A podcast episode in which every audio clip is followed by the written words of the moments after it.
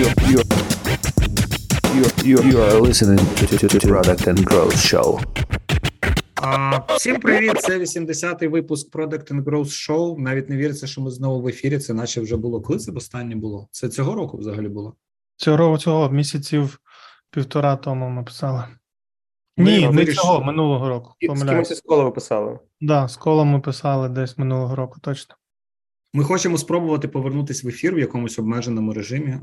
Мабуть, нас зараз не вийде писати один випуск на тиждень, але давайте спробуємо принаймні щось писати, тому що багато було зворотнього зв'язку про те, що ви слухаєте наші подкасти. І зазвичай, якщо ви нам хочете щось сказати і поділитися з нами зворотнім зв'язком, то робіть це, будь ласка, це дуже допомагає підтримувати в собі енергію, е, далі робити контент. Не лініться. Як дати нам фідбек? Можна написати нам особисто в LinkedIn, чи в Фейсбуці, чи в Телеграмі. Нас достатньо просто знайти. Якщо вам сподобався випуск, розкажіть нам про це. Якщо не сподобався, теж розкажіть. А якщо вам не в облом, підіть на стрімінгах, де ви слухаєте, залиште нам відгук, поставте або зірочки, або просто напишіть, що ви послухали, що вам сподобалось, що не сподобалось. Це нам допомагає зберігати мотивацію. І сьогодні у нас в гостях а у нас е, є гість. е, Це Олександр Володарський, SEO компанії Limon.io. З ми знайомі 100 тисяч років вже ще з того часу, коли я е, працював в Макфо разом з Яріком. І я пам'ятаю, що мені здається, вперше ми зустрілись, коли власне в переговорці в Макпо. Ми тоді прийшли. Ти тоді прийшов. Ми про щось говорили пов'язане з продакт менеджментом. Я вже не пам'ятаю, що конкретно, але я пам'ятаю, що ми про це говорили. Я навіть щось малював на стіні. Ти мені намалював на світ, я тільки хотів сказати. Ти мені намалював на я такий, нічого собі, це місце, де можна малювати на світ, це круто. Да, це трик, який всім подобається. Ось. Стах, розкажи про лімон, розкажи про себе, і далі ми підемо в запитання. Um, а що розказати про себе? А все, що захочеш.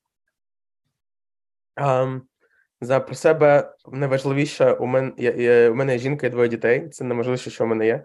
От е, мені 36 років, і я думаю, що тут можна як це далі не, не розвивати це.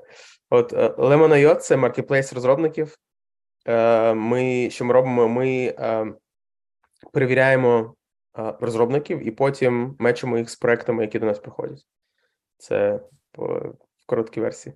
Розкажи в цифрах Лімона.io це що? Скільки у вас людей, з який у вас ARR, скільки з вами працює розробників, скільки з вами працює бізнес, бізнесів? Дай дай розуміння, ну хто наскільки це взагалі велика історія? У нас команда 62 людини. Більшість людей в Україні, частина людей українці, які знаходяться по- поза межами України. У нас на платформі десь е, 1200 розробників. Якщо не помиляюсь, у нас активних зараз більше 200 а, проєктів. В середньому ми минулого місяця минулого року ми втратили десь 30% е, нашого ревеню. Цього року вже починаємо рости. Е, З минулого місяця ми виросли з січня на лютий. Ми виросли на 7%, а зробили десь 1,2 мільйони GMV. От наш е, середній текрейт десь 20, 25%. Тобто, ну наш рівень складається не тільки з комісії, ще й інколи клієнти викупають розробників, тому там е, ми, якщо не помиляюсь, ми минулого місяця зробили е, около десь е, 380 е, тисяч ревеню. Для Круто, тих, я хто роз- не дуже розуміє а, про баланс розробників і проекти, і якийсь там додатковий контекст. 1200 девелоперів і 200 проєктів. Це, це добре чи погано? Як це?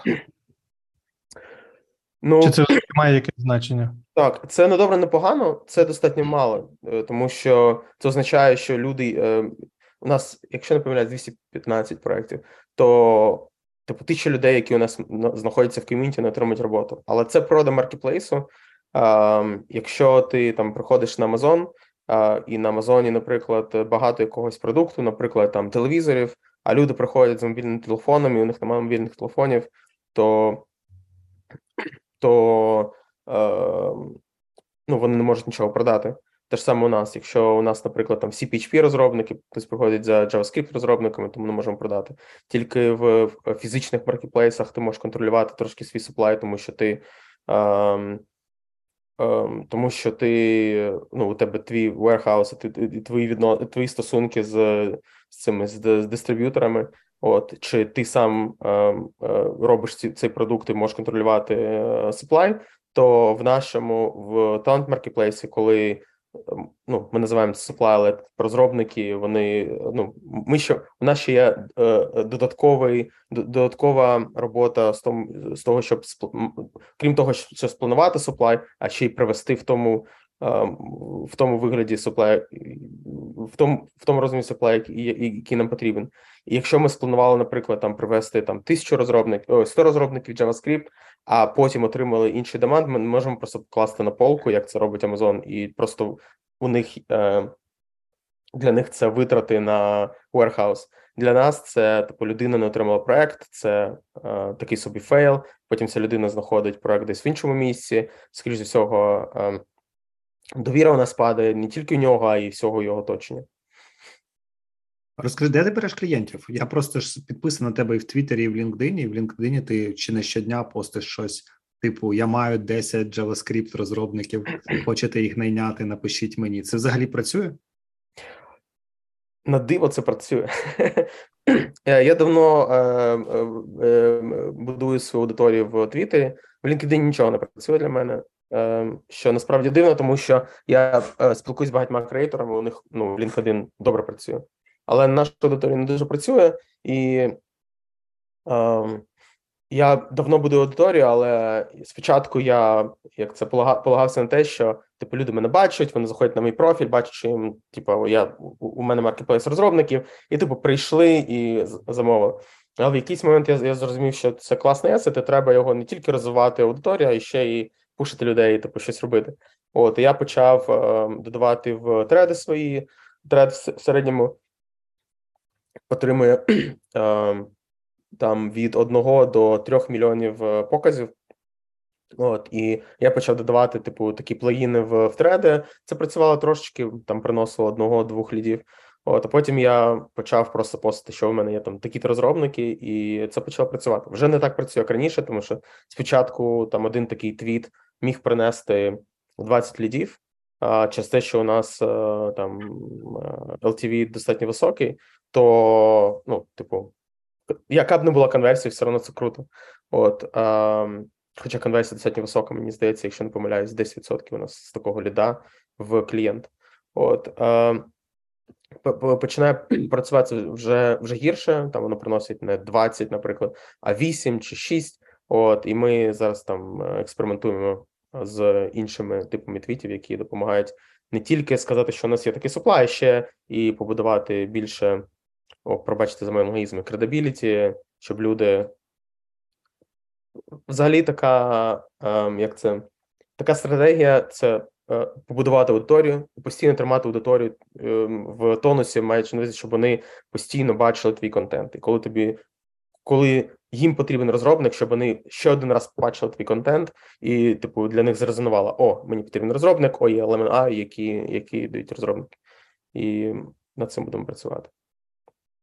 Слухай, ну мені здається, ти такий унікальний приклад, і Лімон взагалі унікальний приклад, коли один з основних каналів росту це твіттер власника, ну, співвласника.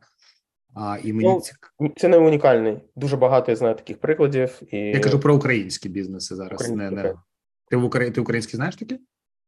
українські ні, знаю інші. Ні, ні, в світі зрозуміло, що такого багато достатньо для України. Мені здається, такий достатньо ну свіжий підхід з точки зору того, що мало це хто використовує, мало фаундерів настільки публічних, настільки наскільки ти є публічним, і тому цікаво, як в тебе це взагалі почалось. Як ти зрозумів, що окей, зараз я будую аудиторію в Твіттері, і мені там потрібно я не пам'ятаю, скільки ти 50 зараз тисяч фоловерів, і мені 50. там потрібно X фоловерів. Три, чотири, там. Як ти А. взагалі почав? Як ти дійшов від нуля до цієї цифри? Почався коли ковід. Я, е, я, я фоловив такий подкаст My First Million, їх, їх е, хостів, і один із них Шан Пурі написав: типу, я роблю мастермен групу. От я зазвичай все, що вони говорять, я роблю. Я такий, я хочу, я хочу. От я відразу пішов, навіть не розбираю. Я не знав, що таке мастермен груп.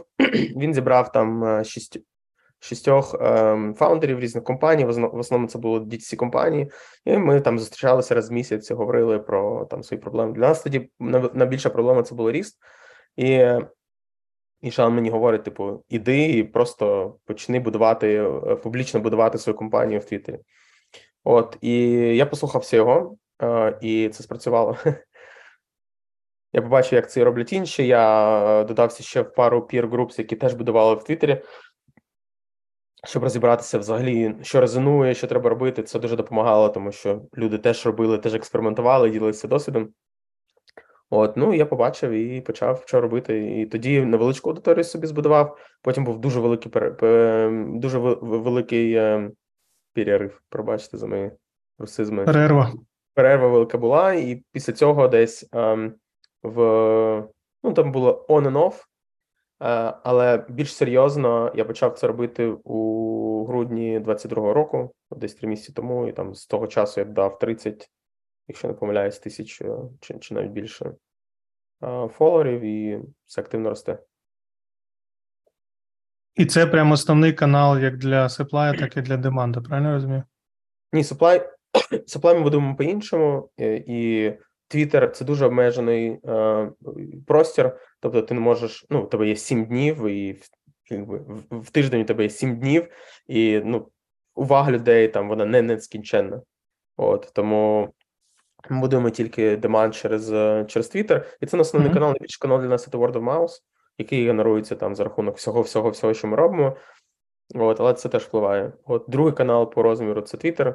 Наприклад, ми минулого місяця зробили 40 один щось таке відсоток нових клієнтів прийшли з якраз з, з Twitter. От і ем, та ми ми будемо тільки демантом.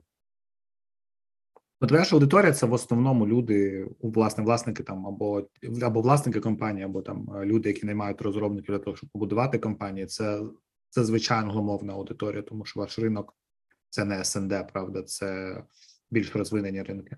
І мені цікаво, як ти розумієш типу їх адженду, ну, як бути цікавим для аудиторії, а, ну, частиною якої ти не зовсім є. Зрозуміло, що зараз ти в Америці, зараз тобі можливо простіше там локально розуміти, які тренди, але як ти розумів, про що писати, будучи в Україні?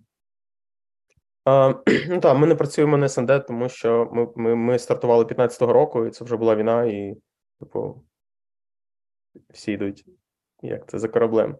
От е, з того часу. Ну, типу, ти е, як це? Будування аудиторії виглядає дуже круто, але насправді це грайнд. Це грайнд, тому що тобі треба, по-перше, всім пофіг на те, що ти пишеш, що ти робиш, і у тебе є якісь там е, хвилинки слави, коли у тебе там виходить е, віральний тред чи віральний твіт. Але 99% того, що ти пишеш, що ти робиш, не працює. І ну це морально складно, тому що ти ну писати контент для людини, яка не це не його професія, це не моя професія. І я сам пишу контент. Це це дуже складно. І коли ти пишеш, і воно типу не, не нічого не відбувається, і там ти отримуєш 5 кліків, 5, 5 лайків, то це складно. От в основному це грайн, це ти а, дивишся, хто про що говорить, хто як говорить. Наприклад, на на перших порах я йшов в коменти великих профілів і додавав е, свої коменти до того, що вони пишуть. І так я отримав, мабуть, перші там 400-500 е, своїх фоловерів. От е, ти йдеш і дивишся, що працює, що не працює. Наприклад, навіть до сих пір, коли у мене в мене починається віральний твіт, я перевіряю, типу, рендом на лайки, але я перевіряю кожного фоловера, чи це моя цільова аудиторія чи ні. Перевіряю, хто репостить мої ретвітить мої твіти, і дивлюсь, чи це моя аудиторія чи ні. Тому що якщо там це отримує багато твітів, багато фоловерів, але це не цільові люди, просто якісь ну не, не той, хто мені. Цікавий, скоріш за цього, я зроблю півот в своєму контенті, тому що, типу, та воно віральне, але для мене ніякого відгуку. Ну, типу, там приходить до тебе тисяча людей, і ти мануально передивляєшся мінімум 500 людей, які до тебе додалися, щоб просто подивитися, що це за аудиторія. Ти ж саме дивишся на лайки, ти саме дивишся на твіти. От е, плюс е, е, плюс багато спілкуюся з іншими креаторами в групах, яких ну яким це вдається, і ми багато спілкуємося і діємося. Ну вони це набагато більше аккаунти. Там є аккаунти з 300 тисяч, з 700 тисяч фоловерів, і ми ділимось, хто кого що виходить, хто що не виходить, які там зміни алгоритми і так далі. Слухай, мені здається, це дуже цікава взагалі час, взагалі частина для людей, які будують свої стартапи, тому що ну часто можна почути: ой, я там збудував продукт, але грошей на трафік в мене немає. Така достатньо типова відмазка, бо ну не маю як просувати. Мені здається, в тебе хороший приклад, коли ти умовно органічно, я не знаю, чи ти вкладав щось в Твіттер там ну як фінансово, окрім свого часу, але це виглядає як біль ну достатньо органічна історія. І... Це органічна історія, але я вкладав гроші. Я вкладав гроші, як е, мені допомагало писати контент, щось працювало, щось ні. От е, зараз працюю з гострайтером, який мені допомагає робити ресерчі по по деяким темам. Також я пробував платити людям, е, щоб великим аккаунтам, щоб робили мені ретвіти, але це працює так собі. Найкраще працює, коли ти в е, в групі таких же креаторів, і ви один інш, один одного там контент постами, і це, це розвивається. Як е, потрапляють люди в такі групи? Уяви зараз, що ти стартап-фаундер, який живе в Вінниці, і як Саша Худа, коли він будував Рістрім, він жив собі в Вінниці. Наприклад, ми говоримо з ним 10 років тому. Він хоче собі створити твіттер аккаунт і отримати своїх перших клієнтів на Рістрімі з Твіттера. Куди Саша мав би піти для того, щоб законектити з іншими креаторами і повчитися в них? От е, е, прикол в тому, що я не жив в Києві і не живу в Нью-Йорку. Я живу в Твіттері. І Якщо ти проводиш достатньо багато часу і дивишся, у кого що виходить, ти потім конекті з цими людьми, а ці люди вони е, відкрито хочуть як це стати краще, ти їм даєш відгуки, вони ти відгуки. То так ти знаходиш свою peer групу. Як як і повсюду. Типу, ти, якщо чимось займаєшся, ти займаєшся цим full-time, ти як це інвестиш в це, і ну люди це бачать і вони замотивовані законектитися з тобою, тому що вони бачать, що ти вкладаєш це багато сил і енергії. Вони можуть навчитися точно так же від тебе, як ти е, навчишся від них. От і тому ну декілька разів у нас виходило створити. Я в двох групах зараз таких, які змогли вирости. І і потім ти в цих навіть групах ти бачиш, якщо людина, типу, е, не не росте, то і тобі також не цікаво буде ділитися з нею своїми е, своїм досвідом. Ярік, а у вас твіттер корпоративно працює зараз чи ні? Для МакПо, для сетапу? Дивлячись, які критерії працює чи не працює. Ну, клієнтів ви отримуєте з Твіттера? Ні, ні. Ну, корпоративне складніше розвивати. Найліпше це розвивати ем, аккаунт чи власника, чи когось C-level, чи, чи, наприклад, там людини, яка Експерт в якомусь домені, да, сміжно? Так, експерт в якомусь домені, і цей дом, і цей домен, типа, найважливіший для для цього продукту. От ем, і що значить розвивати? Я не бачив ніяких ем, крутих прикладів, коли це робив за когось там, я не знаю, е, smm менеджер Таких прикладів нема. Зазвичай люди, які можуть це робити, це ну, самі фаундери чи самі самі люди, тому що вони, е, по-перше, інсайдери. А по-друге, вони як це ну їм це набагато краще вдається, і ти можеш це побачити в я бачив солопреньорів, які там вже у них там 2, 3, 5 мільйонів доларів е, ревеню з їх продуктів, але ну, вони все ще сидять в Твіттері і. І і, і, і, і їм це дається тільки тому, що вони інсайдери і і знають про що пишуть. Ти сказав, що ви запустилися в 2015-му, правильно? Так. Зараз уже 2023, і ти дуже прикольно розказуєш так за відчуттями про останній рік-півтора, може два. Е, а що було до цього? Ну, Ми почали е, трошки з іншою бізнес-моделлю. Ми ми над нею почухались е, десь 5 років, яка не спрацювала в кінці кінців.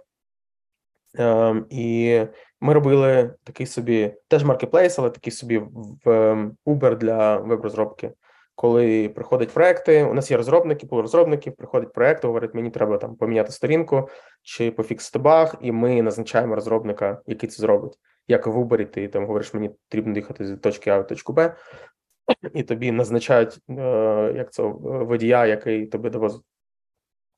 От е, там були дуже висока маржинальність. Е, якщо не помиляюсь, ми заробляли там до 60% від цього. От, але операційно це складний бізнес. Ми у мене були там фантазії, що ми станемо наступним Uber чи Airbnb, які змогли нам навести порядок в ем, достатньо хаотичному маркеті. Наприклад, Uber до того там зловити, я не знаю, там ловили Івана так на раніше з руки людини, не яка в таксі. От, чи коли знімали там посуточні ці квартири, це був просто треш і угар. От, і вони своїми продуктами змогли налаштувати так, що це було більш структуровано, і всі ці відносини між людьми вони були більш автоматизовані, і все це було весь треш, який мав відбуватися, він був схований за продуктами.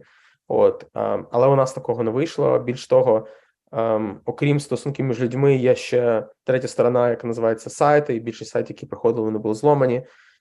Як знаю, якщо ви е, якщо ви знаєте WordPress, то люди можуть туди накидувати там по 50 різних планів, які конфліктують між собою. Приходить він в, до тебе, вони якось друг з друга тримаються. Ці плагіни, знаєш, трясуться, трясуться. Він такий, мені треба щось поміняти. Приходить розробник, досвідчений розробник, класний. Щось міняє, маленько все тупо сипеться. От, І це додає дуже багато кастомер супорту, який там треба з цим клієнтом пояснити, що там це твій сайт говно, а ще треба безкоштовно зробити, тому що до цього ж це працювало. От і незважаючи на те, що маржинальність була дуже висока і там е, був прибутковий, то було складно сказати такий бізнес, тому що ну дуже складно було це тому що не було. Ем,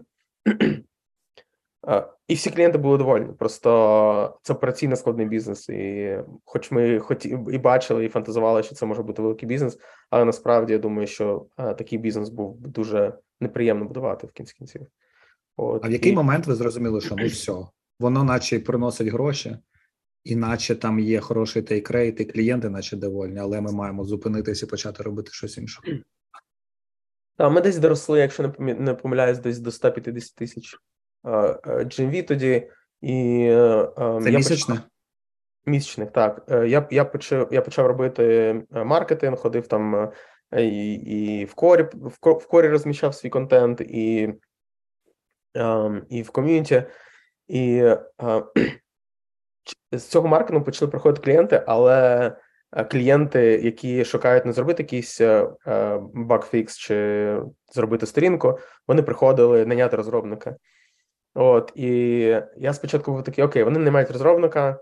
Добре, е, у нас тут середній чек. Ем, середній чек в коді Ninjas був, якщо не помиляюсь, там 200 доларів.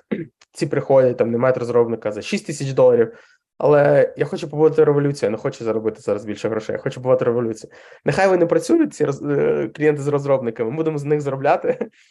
От, е, а, Але ми будемо тут копатись і пробувати систематизувати цей ринок. Ми навіть з Василем е, Анвара Анвара тоді ще не було. Ми з Василем Василем е, їздили в в долину і радились там з різними підприємцями і розказував про нашу історію, що у нас є такі клієнти, такі клієнти, над чим працювати. От і все таки вибрали продовжити працювати над такими маленькими клієнтами, тому що бачили в цьому революційну зміну якусь.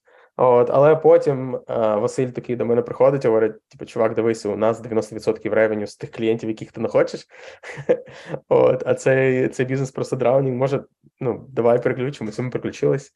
І е, тоді оце був поворот, коли ми побачили, що те, що ми е, стараємося зробити, щоб воно росло, не росте, а те, що ми не хотіли, щоб росте, воно само по собі росло. Чи задоволені ви зараз тією моделлю, яка є, і чи є якісь у неї ризики, щоб е, в якийсь момент не перейти в ту саму точку з проблемою? Ну, ризики завжди є. Е, у нас е, ну, є, є ризики бізнесу, е, які як це ти не, не маєш на них на них вплив. Наприклад, якщо AI стане таким розумним, повністю е, е, замінить некритичні ролі ем, розробки. Наприклад, е, ну до нас приход до нас не приходить наняти архітектора чи тімліда, чи сітьо. До нас приходить наняти додаткові руки, дуже досвідчені руки, але додаткові руки, щоб е, швидше щоб швидше бігти. Якщо е, AI стане таким адвент, що наші розробників можна буде замінити, то звичайно там наш бізнес буде менш релевантний. От чи якщо там в США почнуться якісь регуляції, які дають дають е, бізнесу якісь пеналті, додаткові е, податки, якщо е, вони працюють з з кимось поза межами США. Як ви бачите, зараз іде зі сторони США такий deglobalization, і це звичайно сюр такий, але все, що може ну, статися. Оце а розкажи, що там відбувається. Я думаю, багато хто нас слухає, не розуміє, про що ти говориш. Ну, в Америці після кризи, supply chain кризи, в Америці почались такі настрої, що і, і ще я, я дуже мало в цьому розбираюсь, тому краще, якщо для вас це важливо, йти е, та down the rabbit hole yourself. От, але починаються такі деглобалізаційні е, настрої, тому ну по, по, по двом причинам. Е, були проблеми з поставкою ліків, якщо не помиляюсь, через те, що багато е, інгредієнтів ліків е, були в робляться в Китаї. Також багато чого робиться в Тайвані, і в Тайвані є ризик там захоплення Китаю. А там всі ці чіпи, які проводяться в Тайвані, вони використовуються в більшості технологій, там і в машинах, і в електроніці, де завгодно.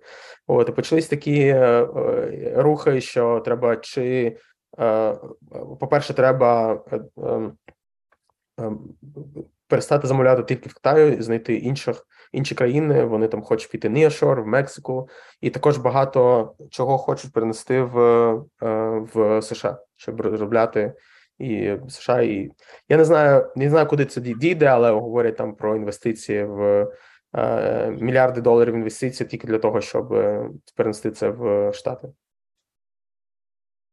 Що ти думаєш, це означає для всього цього фріланс бізнесу? Бо це ж не тільки ви. Там багато велика кількість великих гравців вже Upwork, Total і таке інше. Просто всі тренди вони а, мають тренд е, ескалюватися. От, е, типу, ну почнуть за цього, а потім а, а де ще до глобалізації? А давайте повернемо е, всі ці робочі місця в Америку, і тоді можуть сказати бізнесам, які аутсорсять, що завгодно. Е, типу, нас розходить розробку, когось аутсорсять там кол-центри, можуть додати просто додаткових е, додаткові е, податки. І до речі, в Ізраїлі, якщо не помиляюсь, таке є, що ти е, платиш додаткові податки, якщо ти аутсорсиш.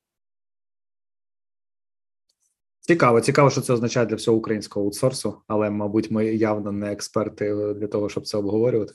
100%. Ну і плюс український аутсорс живе не тільки за за рахунок Сполучених Штатів. Я знаю багато ем, українських компаній, які працюють з Європою і там теж дуже великі ринки, які там аутсорсять Україну. Більш того, типу для Європи це nearshore, і для їх команд простіше не мати в Україні, тому що вони ем, ну, по, по часовому поясу вони близько знаходяться для Сполучених Штатів. Е, більшість компаній не вміють працювати з офшор розробник взагалі в офшор сили. У них просто нема у них нема таких процесів, в яких вони можуть працювати синхронно, і тому, типу, якщо ну, ринок е, постійно росте, тому що просто більше більше компаній вчаться працювати синхронно, але все ще 95, я впевнений, відсотків цих компаній не вміють і е, і, і тому не мають е, офшор. Але nearshore, у них є регіони. Чому пішли в регіони Латинської Америки? Тому що це для них nearshore, для них ну, ну, для багатьох компаній це просто простіше, що у них не треба будувати процеси асинхронної роботи. Льово, дякую за екскурс. Розкажи, давай повернемось до наших баранів. Розкажи, е, що для лімону продукт. Бо я пам'ятаю, коли ми з тобою, Василем і Анваром вперше разом зустрілися, їли рамен на Подолі, то я не міг довго зрозуміти: окей, типу, звучить як прикольний бізнес з гарним брендом, звучить, наче ви перепродаєте розробників, але мені тоді було складно зрозуміти, що конкретно ваш продукт робить і в чому чим займаються інженери, які вони фічі роблять. А розкажи трохи про роль продакт менеджменту взагалі в розвитку вашої організації. Мабуть, набагато краще поговорити з продакт менеджерами про їх роль. От, Але задачі, які ем, задачі, які стоять перед продакт менеджером, по-перше, у нас продакт менеджери розділені на supply і demand, тому що це е, досить два два різних продукти. Ем, Якщо на сторону деманду ми будуємо легкий доступ до е, до інженерів талантів, то на стороні supply ми будуємо легкий доступ до проєктів. От і це взагалі два різних продукти, два два різних майнсети, які ну так. А, І а, на стороні деманду ми в основному займаємося досвідом а, клієнтів, потенційних клієнтів. Там багато ми ми зараз будемо self-serve, наприклад, який допоможе Ем, я трошки зроблю шаг е, крок назад. Е, зі сторони ем, зі сторони деманди, зі сторони е, компанії, ем, для них не важливо, що під капотом взагалі. Для них важливіше, щоб вони, не відвлікаючись від свого основного продукту, від основної роботи, могли наняти розробників, коли- їм, коли їм завгодно. Чи це буде робити AI, чи це буде сидіти лю- людина у них під дверю і дати їм того розробника, який їм потрібен в той момент, який їм потрібен, їм, їм все одно. От як це буде відбуватися. Тому їм сам тек не, немає можливо, не, не, не, важливий. Їм важливий ем, вчасний доступ до того, що їм потрібно. От е, тому, е, коли ми будуємо продукти, ми будуємо з, ем, з думкою не про технології, а про те, який буде досвід у, у, у наших клієнтів. І найважливіше їм це і, і, до речі, для нас це теж важливо. Я потім розкажу, щоб е, вони отримали е, кандидата якомога не швидше. Для них це важливо, тому що е, вони в основному в основному фаундери, які до нас проходять, вони вже запізнюються в, в тому, що їм потрібно досягти. От для нас чому це важливо, тому що коли ми коли до нас приходить компанія, то ем, у них скоріше всього відкрити ще 10 вкладок е, подібних компаній, і тому чим швидше ми даємо їм кандидата, тим е, швидше, тим тим більше вірогідності того, що ми закриємо цього клієнта. От і ми тому працюємо зараз над self-serve. Не self-serve раді заради self-serve, а self-serve заради того, щоб покращити е, досвід клієнта і покращити вірогідність закриття е, ділу. На стороні розробників у нас більше роботи над автоматизацією спілкування з розробниками, тому що ем, е, від того, як розробник нас подався, до того, як він отримав проект, є дуже дуже багато мануальних процесів. І, е, ем, і ми будемо продукти, які допомагають це зробити. ем, По-перше, простіше для самого розробника, щоб він мог поділитися своїм досвідом чи поспілкуватися з технічним інтерв'єром, і це було менше для нього було рухів. От, а по-друге, це було ем, ем, менш е, операційно затратно для нас, тому що е, провести розробника коштує достатньо дорого, це е, тисячі доларів, і, е, і тільки тому, що із е, там 100 розробників тільки один, два, три е, в кінці кінців будуть отримати проекти від нас. От і нам важливо ем, з допомогою продукту е, максимально зменшити навантаження на команду. Угу. Я А якщо трошки такий зум-аут зробити і е, розкажи про маркетинг в цілому для, для вашого продукту. Е, як ви пріорі... ну, що для вас важливіше, там інвестиції е, в бренд, бо ти там про word of mouth декілька разів сказав, чи е, в перформанс частину, чи там в якийсь продакт маркетинг складові. І як, як, як, коротше, як ви пріоритизуєте, е, які маркетинг інструменти чи канали використовувати? І давай, поки ми не пішли далі, чи шукаєте ви ще маркетолога, бо це чудова можливість, щоб анонсувати вакансію, якщо вона ще відкрита. Ем, по-перше, відповім на запитання Яріка. Ти питаєш е, про demand чи supply, чи все одно? І про те, і про те. У нас просто дуже сильно розділені, е, е, дуже розділені е, ці ролі, і ми до початку війни е, майже все в- майже всі розробники у нас були з України. Хоч ми відкрили тоді вже як півроку до війни і Польщу, і, і Румунію. ем, Здається, все, але все одно нам було так комфортно на ринку України, що і нас тут уже знали, і і ми розуміли і ментальність людей. І ми ну дійсно розуміли, як до як нам зібрати стільки розробників, скільки треба. То ми нам нам було дуже впадло йти на інші ринки, тому що е, продукт це не просто дорогий якийсь продукт. Тобто, ми не продаємо там е, якийсь телефон за 3 тисячі доларів. Ми продаємо набагато дорожчий продукт. Це, е, е, це ем, як сказати, це доход людини. Тобто вони мають довіряти тобі тобі так, щоб довірити свій доход е, е, і свою залежність від, від грошей, можна так сказати. От, якщо ми в Україні побудували credibility, люди нам довіряли, і, і багато було дуже відгуків, і це продавалося через word of mouth, то якщо ми заходимо в інші країни, це про треба побудувати з нуля. І ми не до кінця розуміли, типу, в Україні нас це вдалося тільки тому- що ми достатньо довго на цьому ринку були.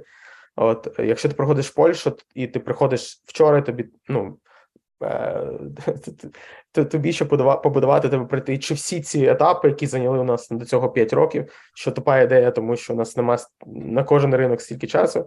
От чи багато інвестувати, і ми не піднімали гроші, тому ми, ми не були готові інвестувати дуже дуже багато, щоб отримати ефект там в межах е, е, короткого часу, і це от і е, чи знайти ці точки, які нам допоможуть.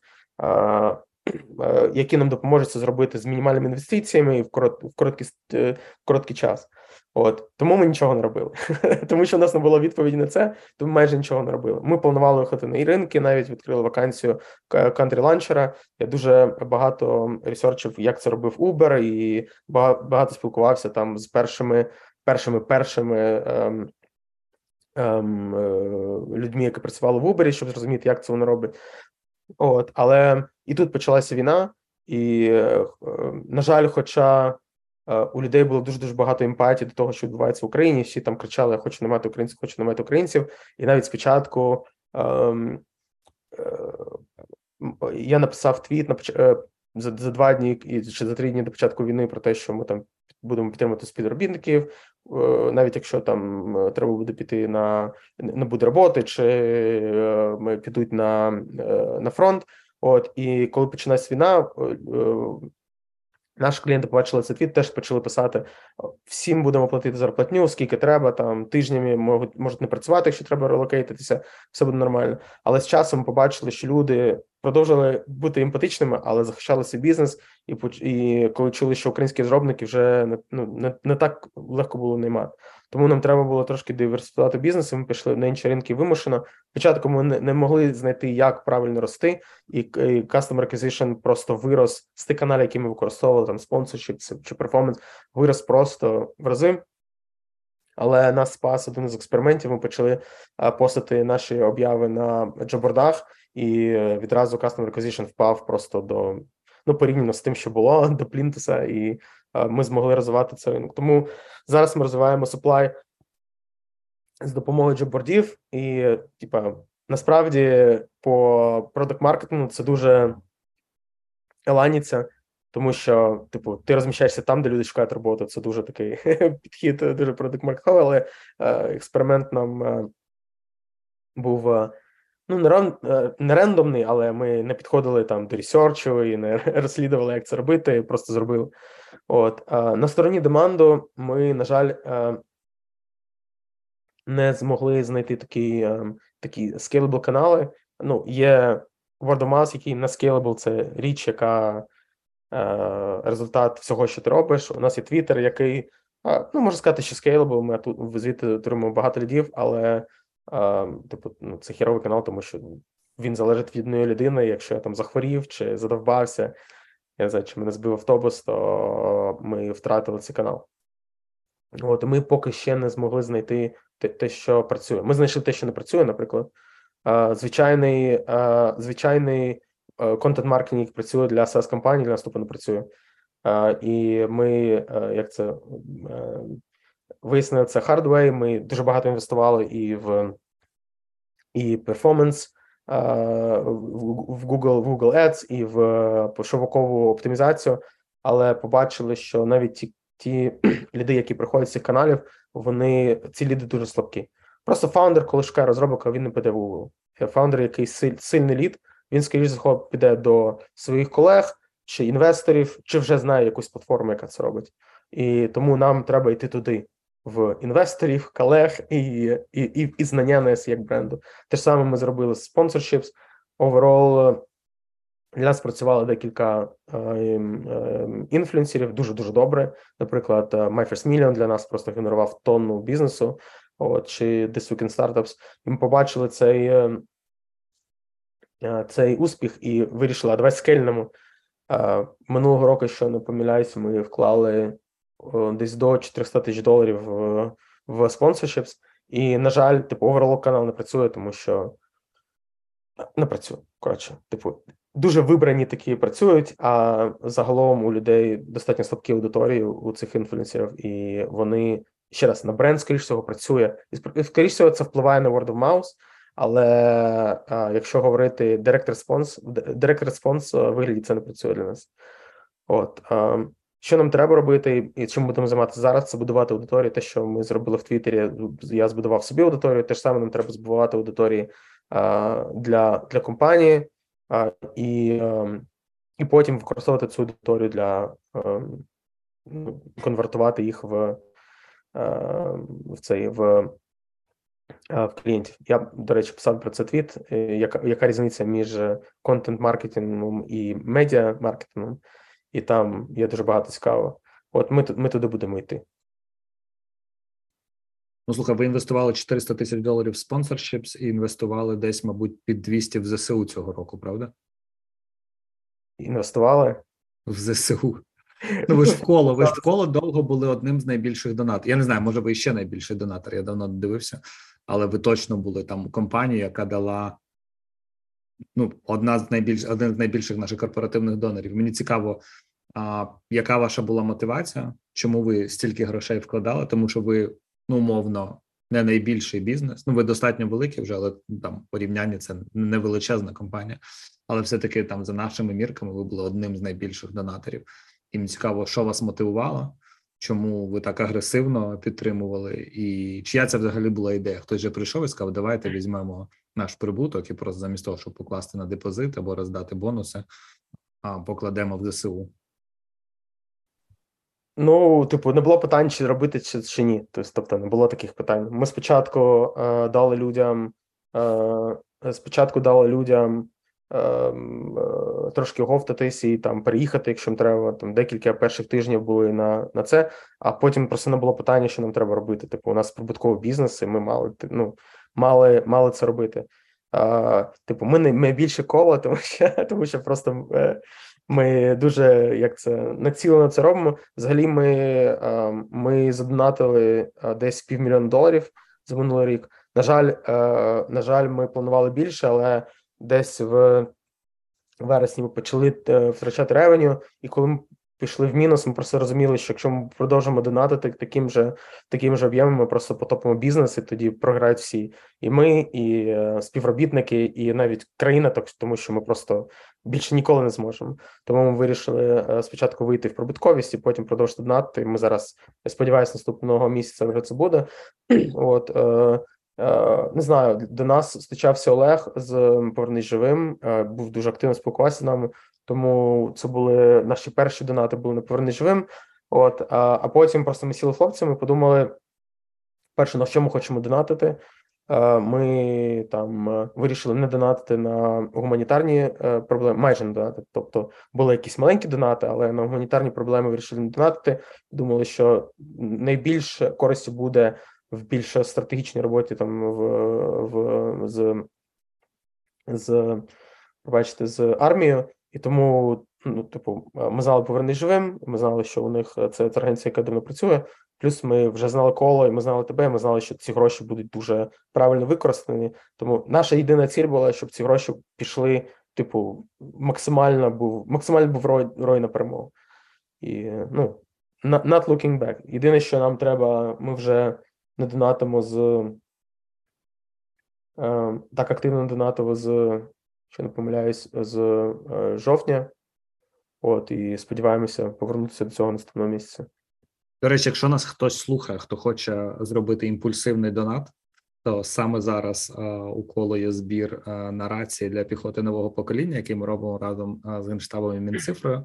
А я з посилання в опис до подкасту долучу. Там збираємо ми достатньо велику суму. Це найбільший збір, який ми до цього часу проводили. Якщо у вас або вашої компанії є можливість та інтерес задонатити, то напишіть або мені, я вам розкажу, як це зробити, або просто перейдіть за посиланням в описі, і там сподіваюсь, все буде зрозуміло. А Ну, дай Саш, наш наш початковий е, е, як це замисел того, що ми хочемо, щоб гроші пішли туди, там де буде максимально продуктивна відгук, то за, е, за всіми е, е, цими слово вилітало е, з, з всіх е, звітів, які давали навколо, це, це були дуже круті і правильні інвестиції. Ми продовжимо вколо давати. Круто, дякую за зворотній зв'язок. Е, насправді великий респект команді, яка побудувала ем, корпоратив, корпоративні донати. А мені здається, те, що вони зробили, це ну реально, реально хороший плик- приклад, як можна красиво фандрейзити в своїй аудиторії для того, щоб аудиторія отримувала цінність. Можливо, ми, до речі, маємо їх на подкаст запросити колись для того, щоб вони про це розказали. До речі, а А- коли, вирішуєте, коли, коли куди донати інвестувати? Слухай, це хороше питання. У нас а, є черга, а черга, тобто всі заявки, які приходять, попадають в чергу. Це ці черги час від часу оцінюються. Тобто е, є черги по окремим напрямкам, є черги по зв'язку, є черга по дронам, є черга по тепловізорам. Ну і там ще є маленькі категорії, які іноді випадають, але вони глобально входять в ці три. А ці черги розділяються на напрямки. Потім в напрямках координатори передивляються ці заявки, дивляться наскільки все в порядку в частини, ну, яка а, запрошує допомогу з документами, насві- наскільки швидко ми можемо а, задовольнити цю заявку, бо умовно кажучи, якщо вони замовляють щось, що ми просто будемо доставляти два місяці, то скоріш за все для нас більш ефективно доставити комусь щось інше, але за місяць. Тобто, ми дивимося, ми намагаємось мінізу- мінізувати time to value, яким би це value не було. Ну і ми дивимося гарячі точки. Тобто, ми намагаємось доставляти тільки або в гарячі точки, або в частини, які скоро будуть в гарячих точках. Тобто для того, щоб екіп, який ми купили, не лежав на складі. А Мгм. там, звичайно, є трохи типу human judgment, тобто це не все прямо тематика, да, коли ти по якомусь фреймворку все розкладаєш. Але ми намагаємося оптимізувати на time to value і намагаємось, е, щоб це value з'являлось там, де воно потрібно. Ну, це яскравий приклад, чому вирішили все-таки донатити сюди, тому що ми знали, що тут буде підхід е, якраз такий, і це буде як це, найвпливовіша річ, яку ми могли зробити на там під час війни. Е, То дуже дякую за зворотній зв'язок. Я думаю, хлопцям, які займаються саме ці, цим проектом, буде цікаво. Але повернемось до а, обговорення продуктів. Зараз багато лейофів да, в великому тесі. Я живу в Лондоні. В Лондоні не насправді така історія, що дуже мало з'яв... ну, менше значно стало з'являтися людей, яких сюди релокують. Чому? Тому що позвільняла мета, позвільняв Амазон, позвільняв Твіттер. Ну всі позвільняли. Локально на ринку з'явилась величезна кількість скілових кадрів, і тому отримати сюди зараз relocate достатньо складно, просто тому що наймають локально. На ринку є багато вільних людей. І звільняють всі. Я так розумію, ви теж зробили невеликий layoff нещодавно. Розкажи, як це було, чому ви це зробили, і типу, як тобі особисто це рішення далось? Е, ну, Далось не просто, звичайно, але як це простіше, це як це простіше зробити, мабуть, таке, е, таке рішення, ніж приймати в цьому участь. Е, ну, е, лейофи, е, тренд лейофів взагалі дуже дивний, тому що компанії, е, через кризу почали дивитися на те, е, е, який як це не тільки на ріст, ріст, ріст, як раніше компанії дивилися будь-якою ціною треба рости. Вони почали почали дивитися на те, що а, а що який, який ми отримуємо від цього вихлоп. От і ще раз багато спекуляцій на цьому на цю тему. Я трошки почитав про це, і схоже, що багато компаній, які роблять лей-оффи, вони роблять лей-оффи не IC, не individual contributors, а роблять багато лей-оффів в мід-менеджменті. І через те, що компанії ці дуже сильно розрослись, і їм потрібно було, типу, о, вже є 5 людей в цьому, в відділі, потрібно і вже не один менеджер, а два менеджера. І через це а такі люди не мають інших таких же людей, то через те у них дуже як це розрослися мідл менеджмент, і вони дуже багато лей-оффів зробили в цим. От ем, е, і е, у нас була трошки інша мотивація. Ми просто побачили, що деякі е, функції в нашій компанії е, не впливають на на ріст, і це не тому, що там люди люди погано працювали. У нас були спеціалісти і контент-менеджери, і люди просто вкладалися дуже багато вкладалися в те, щоб це спрацювало, але просто для нас цей напрямок не працює. І було достатньо е, складно адмітнути собі, що типу окей, це був не, не це був експеримент, який для нас не спрацював, і нам не хотілося, по перше, щоб люди вкладали багато своїх зусиль і і, і, і, бачили, і не бачили результату. І також для нас, як для компанії, щоб ми не тягнули за собою функції, які е, в які ми інвестуємо, але не можемо отримати не, непропорційно отримуємо результати. От ми, ми лейофнули так. Ми лейофнули 8 людей е, минулого тижня, на жаль. Е, Зустрів дуже багато хейту в Твіттері через це. Да, розкажи про цей щитсторм, що там відбулося, тому що я так розумію, не завжди бути публічною людиною а, приємно. Так, ну це типу, у цього є дві сторони. А, Дуже багато адреналіну, коли твої трейди становляться віральними, чи коли ти отримуєш знаю, десятки лідів від цього. Це дуже класно, але ти зустрічаєш дуже багато хейту. А, І через те, що я е, ділюся всім публічно, я і цифрами ділюся, і всім, всім що всіми нашими експериментами, ділюся планами і, і роздумами, то дійсно поділився і тим, що ми лейофнули людей. Мабуть, я як це погано фреймив свій твіт, тому що люди побачили 10%. 10% це дуже тригернуло людей, і через те я там отримав я не знаю, там тисячі тисячі коментів про те, яка яка паскуда, і що як це я заслуговую не гірше. Я це отримав дуже багато повідомлень, типу, що ти маєш вмерти. я, я, я, я Прям люди незнайомі тобі писали. Прям незнайомі люди писали, що ти маєш вмерти. Так, я багато видала, вони навіть навіть залишив деякі такі. От, е, постили мені гілятини. Ну, коротше, такий був. А, Зазвичай я ігнорую хейту, хейту і поза цим було багато. До речі, немало хейту у мене було поза і в цьому твіті, по межам цього твіту за український флаг в моєму мі. Я я дуже дуже довго не міг е, зрозуміти, чому, і тому нещодавно в Твіттері запитав: типу, а що за хейт за, через український прапор? Типу, в чому проблема? Що раніше... І що за хейт? Um, е, ну, я читав відповіді, трошки різні відповіді, але ще зрозумів, що це. Я боявся, що це наратив того, що типу Україну починають менше підтримувати, що ну, було б дуже прикро. Але виглядає, що це хейт е, якраз е, через social signaling. Якщо я не знаю, скільки ви часу проводите в Твіттері, але дуже багато людей займаються social signaling, коли вони Е, як це підтримують це, підтримують щось, щоб щоб ем, як це бути relevant, щоб бути популярним. Наприклад, був там ем, е, багато, наприклад, люди вставляли собі Black Lives Matter е, собі в bio, навіть тому, навіть якщо вони так не підтримували, чи не не були не відносились до цього руху, чи цей підтримували ці pronouns, хоча вони теж не відносяться до цього руху. От і дуже багато хейту через те, що вони думали. Вони думають, що ці люди, е, е, типу, роблять е, як це social signaling. От. Ти просто, типу, щоб вони думали, що ти хайпуєш на українському прапорі. Що хайпую на українському цьому, так.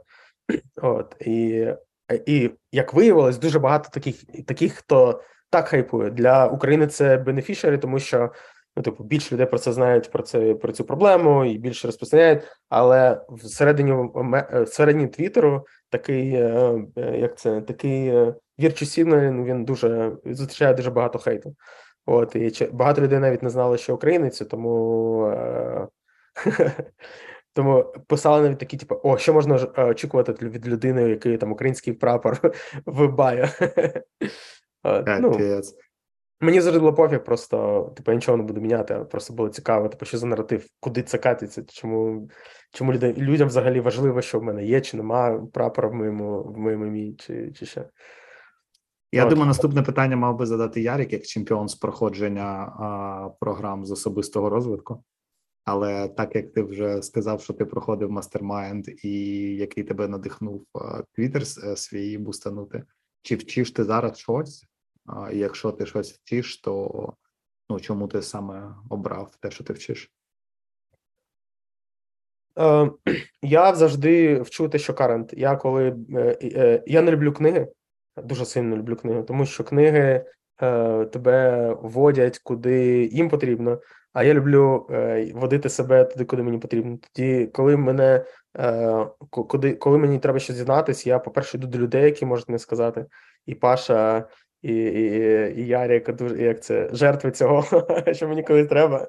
Я пишу до вас, типу, як це зрозуміти, що з цим робити. І так я задоволюю, типу, ще сотні людей, яких знаю, якщо мені, якщо знаю, що вони знають цю тему.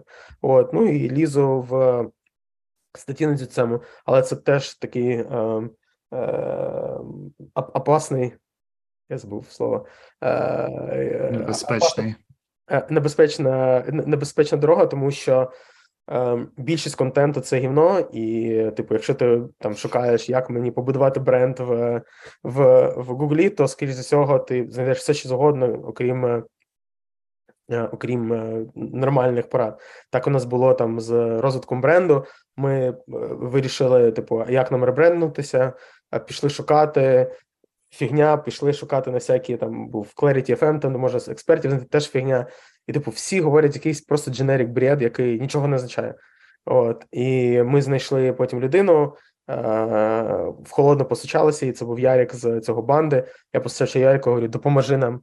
От Ярік вже показав, куди йти, що дивитись. Він дав свій курс і допоміг нам е, абсолютно безкоштовно допоміг нам побудувати і розібратися в цьому бренді. І ми побудували красну річ. І так я роблю з будь-чим. Я іду і копаю в цьому. Ну, звичайно, останній час, останні півроку я ой, останній рік я дуже багато цікавлюсь копірайтингом. Пройшов декілька курсів а, людей, яких я думаю, що вони класно копірайтять, і читаю про це багато і експериментую з цим багато. Порадиш щось конкретне для людей, які хочуть вчити копірайтинг? А якщо людина хоче GPT. Чат GPT допомагає дуже сильно, тому що іноді тобі просто треба якусь почву, якусь якусь фундамент. Звичайно, те, що вони пишуть, воно е, зазвичай фігня, і часто це неправда. От, але вона може тобі просто допомогти, е, як це зробити скелет, який ти потім розвиваєш. От, але якщо, е, якщо людина хоче професійно займатися копірайтингом, хоче на цьому подати кар'єру, я е, думаю, що Copy Hackers School є така. ем, Джоанна я думаю, її звати, і Copy Hackers School, Copy Hackers School. От е, це круті курси, і вони тобі тебе мають довести до того, що ти зможеш потім на цьому заробляти гроші. Якщо ти підприємець, який хоче, е, чи там продакт менеджер, який хоче просто додати собі скілів, треба шукати. Ну, по-перше, тренуйтеся. Найкраща школа це тренувати. Якщо ви напишете там, я не знаю, там 100 статей, і викладете в інтернет і отримати свій фідбек, то ви 100%, 100% набагато більше отримаєте е, знань, ніж якщо ви будете просто вчи- вчити теорію. От, а по-друге, є Power, Power Writing е, курс від Шанапур. Я не знаю, чи він чи він зараз є. Це був когортний курс, тобто його немає. Це не онлайн курс, це когортний курс. От, а якщо в нього є клас, і це, це дуже крутий курс, який допомагає просто з основними речами, як написати там page, як, як написати правильний заголовок. І він сам крутий копірайтер. Він не копірайтер, він підприємець, просто він розбирається е, в цьому, і це, це, це був дуже крутий курс е, для того, щоб зрозуміти, як правильно викладати свої думки в різних формах. Клас. Що, Ярік, маєш ще запитання? Чи будемо відпускати? А, та, мабуть, ні. Мабуть, ні. Я думав, знаєш, таку якусь класичну фігню спитати, е, типу, там три поради для тим, хто починає свій стартап. Давайте подивимося, які я, помилки зробив. Я дуже рано підняв гроші. Що не треба було робити? Краще відтягнути цей процес підняття грошей. По-перше, ви ем, дізнаєтесь набагато більше про свій бізнес, якщо будете дольше, дольше будете бутстрапити. От, по, по-друге, ви зекономите собі дуже багато майбутніх грошей, тому що якщо ви піднімаєте по хіровій оцінці, то потім е, е, ну, ці відсотки, які там на початку здається як маленькими, в майбутньому будуть дуже дорого вам коштувати. Ми підняли дуже рано, по дуже поганій оцінці. Зараз викупаємо частину у інвестора, і це коштує набагато дорожче, ніж ми отримали колись. А, поради, не знаю. Більше, більше не знаю таких порад. Немає мудрості, сорі. Мені здається, це вже було достатньо корисно. В будь-якому випадку, е, Саша, дякуємо, що долучився. А, Дякуємо всім, хто дослухав до цього моменту. Це вже година, тому ми дуже як це правильно сказати, поважаємо вашу стійкість. А якщо у вас є зворотній зв'язок, поділіться ним і сподіваємось е, почутися з вами не через рік. Всім хорошого дня і будьте в безпеці. Хто хоче будувати в Твіттері, напишіть мені, у мене відкриті DMs, я з радістю допоможу. Дякую. Дякую. Дякую. Бум!